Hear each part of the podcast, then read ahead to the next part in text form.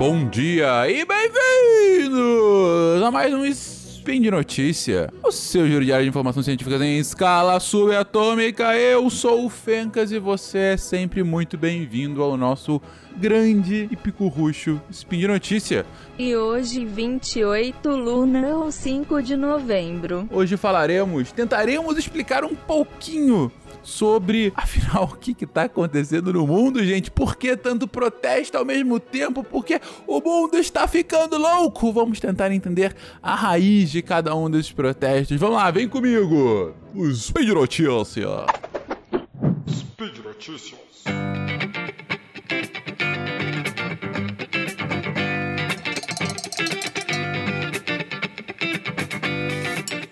Vamos lá, gente. Tá acontecendo protestos em muitos lugares do mundo. Alguns que já têm mais de um ano, alguns que acabaram de romper agora, alguns muito longe, outros aqui nos nossos vizinhos. Então, vamos começar aqui pela América Latina, que é uma coisa mais cousin, uma coisa mais próxima aqui nossa. É, para começar, para começar, bom, começo com um que acabou de dar mais uma consequência, que foi o protesto no Chile, né? O Chile, ele tá tendo um protesto, lá o nosso não é só por 20 centavos, aconteceu aqui em 2013, 14, né?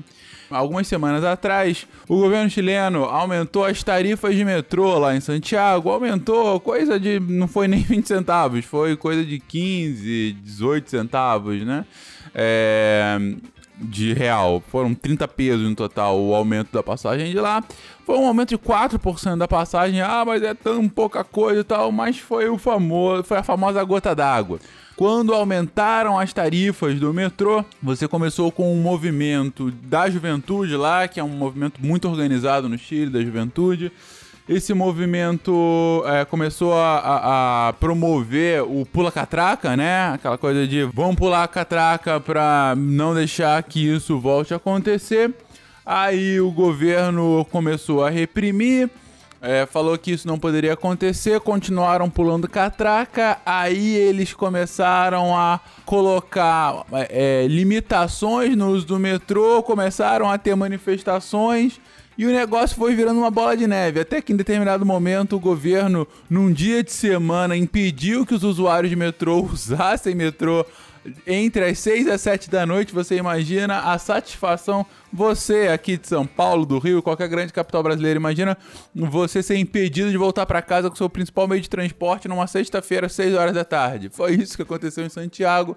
As pessoas ficaram putas da vida e aí começou um grande movimento contrário ao governo que, que foi escalando de uma forma brutal o governo começou a colocar policiais na rua que começaram a reprimir é, é, realmente violentamente. Algumas mortes começaram a acontecer. Na última conta estava chegando a 20 mortes já no protesto. Teve um vídeo da polícia é, é, é, usando entorpecente, se eu não me engano, cocaína, antes de ir reprimir uma manifestação para ficar mais ligadona, assim, o vídeo viralizou no Chile. Enfim, tá um, é, começou pelos, pelos 20, pelos 30 pesos e já fez com que que o atual presidente, o Pinheira, ele dissolvesse todos os ministros dele, dissolvesse o ministério deles, né? Ele fez com que todos largassem seus cargos para tentar buscar uma solução. Ele cancelou o aumento do metrô e mais recentemente ele inclusive cancelou a conferência do clima que aconteceria lá no início de dezembro. É, ainda não se sabe quando e se vai acontecer a conferência em algum lugar, se vai ser na América Latina, se vai ser na Alemanha, como geralmente é quando tem algum problema desse. É, e ainda vai ter a final da Libertadores, né? Que vai ser a primeira final de jogo único da Libertadores, que seria lá em Santiago também. Não se sabe se vai ser, mas o que, que vai acontecer? Se vai para o Paraguai, que é a sede uh, da Comembol, ou enfim, é, várias incógnitas. E, e, o protesto continua. O protesto continua e continua em grande escala. O segundo protesto para ser mencionado é na Bolívia. Na Bolívia, o protesto começou depois das apurações. A gente teve eleições há cerca de duas semanas atrás na Bolívia.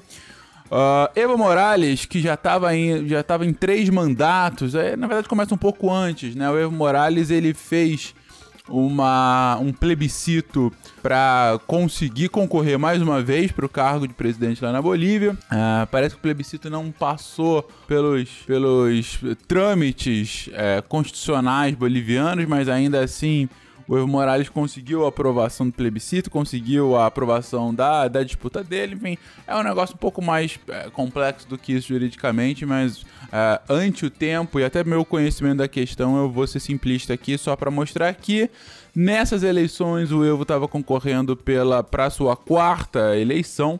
Uh, e tinha como oposição o candidato Carlos Messa. Durante a eleição, estava uh, disputada com o Evo na frente, mas ainda assim com uma diferença bem pequena entre ele e o segundo colocado. Até que em determinado momento na apuração, a apuração parou, como se fosse um apagão. E aí depois a falar, ah, não teve algum problema técnico e tal. Aí voltaram a apurar do início e de repente, quando chegou no mesmo momento, o Evo tava com uma diferença muito maior pro segundo colocado. É, é claro que a oposição falou que aquilo é, é claramente fraude, acabou a apuração o Evo não conseguiu mais 50%, mas lá, na verdade, ele teria que ter mais do que 10%, 10 pontos percentuais na frente do segundo colocado para não ter segundo turno. E foi justamente o que aconteceu. Então, é, pela nova contagem, o Evo foi declarado presidente pela quarta vez na Bolívia, só que a oposição puta falou que aquilo estava é, errado, que isso estava se configurando como uma fraude para que ele se perpetuasse no poder. E parte da população, apoiadores do Messa, foram às ruas se manifestar, falando que aquilo era fraude. Aí teve confronto e tal. Falaram que aquilo era uma, uma espécie de, de golpe do governo para continuar no poder, enquanto que o Evo estava chamando o movimento de golpista por não aceitar aquelas eleições. A União Europeia, a OEA e o próprio Brasil não aceitaram a, o resultado das eleições e pediram para que a, a, justiça boliviana refizesse, refizesse não, fizesse uma, uma checagem de como foi feito a votação e a apuração para saber se não houve mesmo qualquer tipo de fraude. O governo boliviano aceitou, parece que vai fazer essa, essa checagem com o apoio da OEA.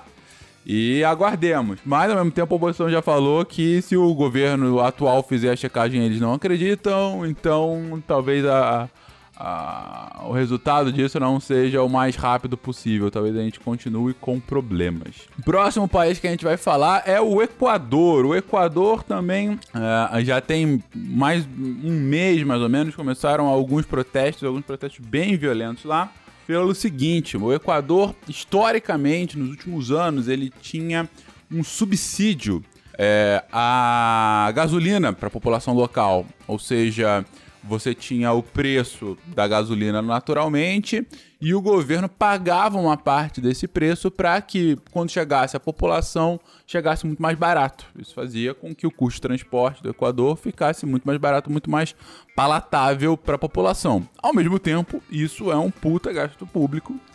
E o atual presidente, que tem o excelente nome de Lenin Moreno, ele, que é um, um, cara de esquerda, ele implementou uma medida de austeridade que tende a ser mais de direita. Né?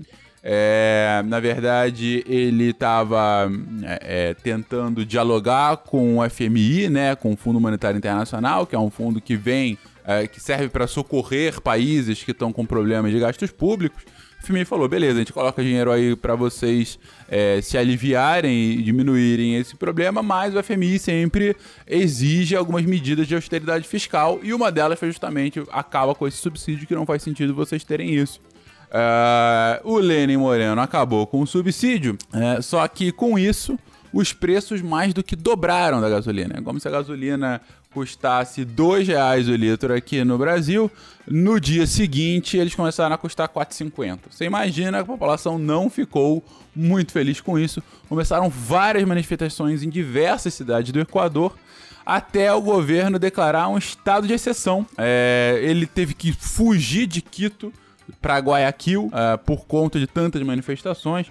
Foi para a TV falar que aquilo era absurdo, que na verdade aquelas manifestações elas é, possivelmente estariam sendo perpetradas por forças bolivarianas que queriam derrubar ele do poder, isso estava errado, isso está errado. Enfim, é... depois de vários dias de manifestações, o Equador acabou voltando atrás. Essa foi uma que já tá quase encerrada, enfim, tá com alguns vestígios só, mas as manifestações já, já diminuíram muito. Mas depois dele se reunir com lideranças indígenas, o Lenin Moreno voltou atrás e falou que revogaria a medida para cortar o subsídio Nesse caso, o governo cedeu à população. Outra manifestação um pouco mais antiga foi no Peru. O Peru, o presidente Martin Vizcarra havia anunciado no início do mês de outubro que ele dissolveria o Congresso. Isso nunca é muito bacana, né? Você chegar e falar: olha, legislativo, você está dissolvido, teremos que ter novas eleições. E por que, que ele chegou a dissolver o Congresso? Na verdade, o presidente, o Martin Vizcarra, ele estava tentando passar uma nova hum, legislação sobre como que executivo e legislativo iriam escolher novos membros para o judiciário, né? Lá você precisa, assim como no Brasil, você precisa de uma, uma escolha do executivo e o aval do, do, do legislativo para que a corte seja formada. E ele estava querendo que o executivo tivesse mais poder nisso, né? Ah, isso é um pouco de reflexo do, do Odebrechtistão. o, todos os problemas da Odebrecht aqui na América Latina, é, problemas de corrupção, não foi só no Brasil, a Lava Jato acabou é, impactando diversos governos é, nacionais de outros países aqui dos nossos vizinhos e uh, o Peru não foi diferente. E aí ele me falou: ah, então vocês não querem votar, então eu dissolvo o Congresso. Só que o Congresso falou: não, não dissolve, ficaremos aqui com vocês. E no dia seguinte voltou a trabalhar, não só voltou a trabalhar, como o Congresso destituiu o presidente, falando: você não é mais o nosso presidente, agora o presidente vai ser a vice-presidente, a Mercedes Araoz. E foi lá e diplomou a Mercedes Araoz como nova presidente do Peru. Mercedes foi diplomada, só que no dia seguinte a Mercedes foi lá e é, acabou renunciando ao posto, falou: não, não, meu presidente realmente é o Escarra, deixa ele lá. E aí ficou manifestantes. Alguns apoiaram a decisão de fechar o Congresso porque é tudo um bando de ladrão, outros falaram que isso era um golpe do presidente, que isso estava errado. Enfim, ainda é, não tem grandes novidades disso. Eu procurei algumas notícias mais recentes aqui para ver o que, que, tinha acontecido desse porque isso foi tudo já há umas três semanas, mas é, pelas minhas informações, o Vizcarra continua como presidente, é, o Congresso continua atuante, não foi dissolvido, e vida que segue. Mas continuam alguns protestos dos dois lados para saber, e aí, o que, que vai ser do Peru a partir de agora? Ainda aqui na América Latina, temos protestos, mas aí não é de agora, já há algum tempo protestos contra o governo Maduro. Não sei se vocês se lembram, é, houve uma tentativa de colocar o Guaidó, que é o líder da oposição, no poder falando que é, não aceitavam a última eleição do Maduro. É, então, o, Congresso paralelo, que é o Congresso original da Venezuela, havia colocado Guaidó como presidente interino até eleições de verdade.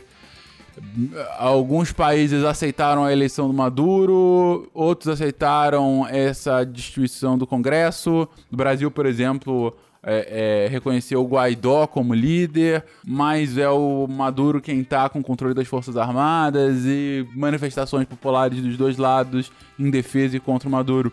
Uh, os pleitos a favor do Guaidó arrefeceram um pouco desde o início do ano, mas de qualquer forma continua sendo algo é, é, pulsante lá na, na Venezuela. É, um pouco mais cedo do, do ano você teve também manifestações bem grandes no Paraguai.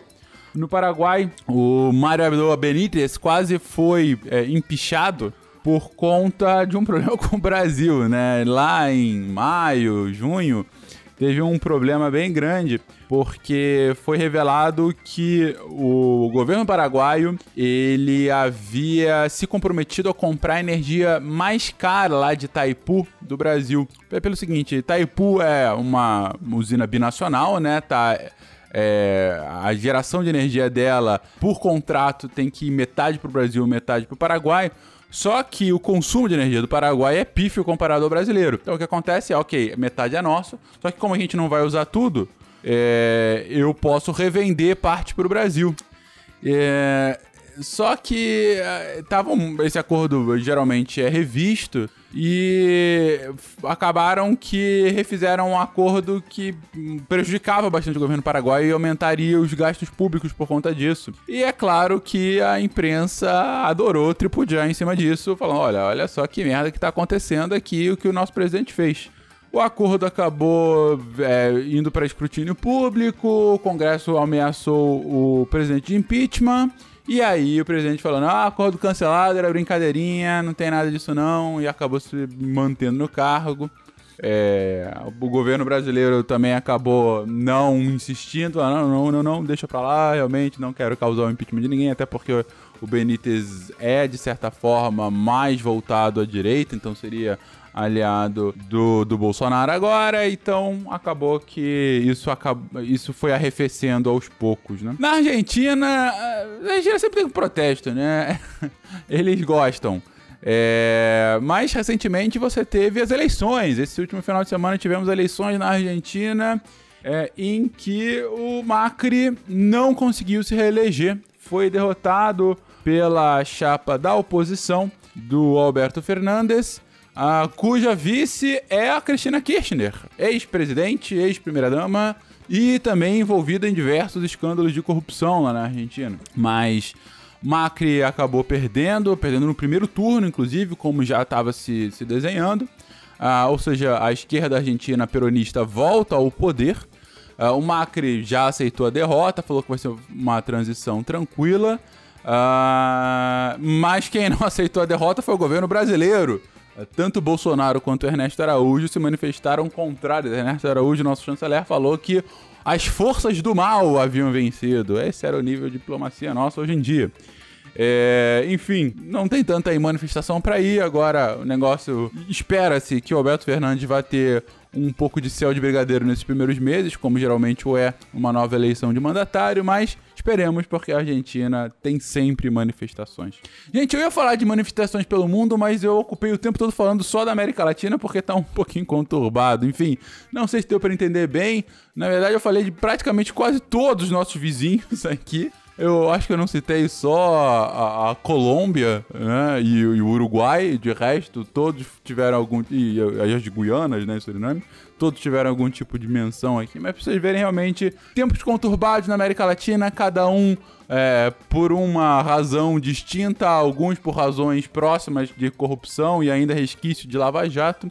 É, mais importante comentar manifestações contra governos mais à direita, mais à esquerda, aí não tem espectro político. É realmente um momento de é, rever a forma como a política é encarada pela população latino-americana, né?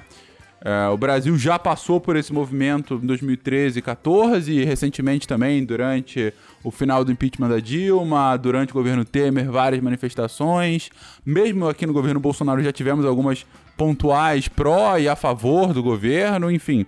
É, agora aguardar os próximos passos para ver se, se essa onda de movimentações latino-americanas também chega aqui com alguma força para manifestações aqui no Brasil, ou não, ou se esse tempo já passou e o governo vai ter mais, mais paz para trabalhar, uh, ou se ele mesmo vai continuar se auto-sabotando como parece nos últimos meses. Mas antes de ir embora, eu tenho que falar do nosso grande apoiador desse mês de outubro e novembro, a Promobit o site para você que quer encontrar promoções. Gente, a Promobit é especial. A gente já falou isso no SciCast, está falando aqui todos os dias no Speed Notícia. Ela é especial porque ela te ajuda a achar a melhor promoção possível e não porque assim, ah, olha só, tem promoção aqui e ali e é o próprio promotor do site que está dizendo não. É uma comunidade que verifica de fato se a promoção é boa, se a promoção é real e se a promoção não é a famosa metade do dobro. Então você vai lá, você pode procurar no site por diversos itens para achar aquela sua seu mapa mundi para que você possa saber onde que o Fencas está dizendo todas essas manifestações. Você pode comprar aqui a sua bandeira para você ir a manifestações, apoiar um lado ou pro outro. Você pode comprar de um tudo um todo, de tudo um todo foi ótimo. Pode comprar de um tudo aqui dentro do site. Ah, e se não tiver, você, ou se não tiver ainda num preço que você quer, você pode colocar no seu wishlist. E quando tiver naquele precinho, camarada, você recebe um e-mail falando: olha, é agora, vai no site e compra imediatamente. É isso, gente. Se você quiser, então, promoções bacanudas, principalmente agora próximo ao Black Friday, vá lá pra Promobit e procure o seu produto preferido. E se você quiser apoiar esse podcast maravilhoso, assim como todos os demais podcasts da família Deviante, apoie no nosso patronato, no Patreon, no Padrim, no PicPay, não importa onde, a partir de um real você pode estar aqui ajudando que a gente fale sobre ciência, as mais variadas ciências possíveis, inclusive sobre manifestações populares na América Latina. Um beijo pra vocês e até amanhã. Tchau, tchau.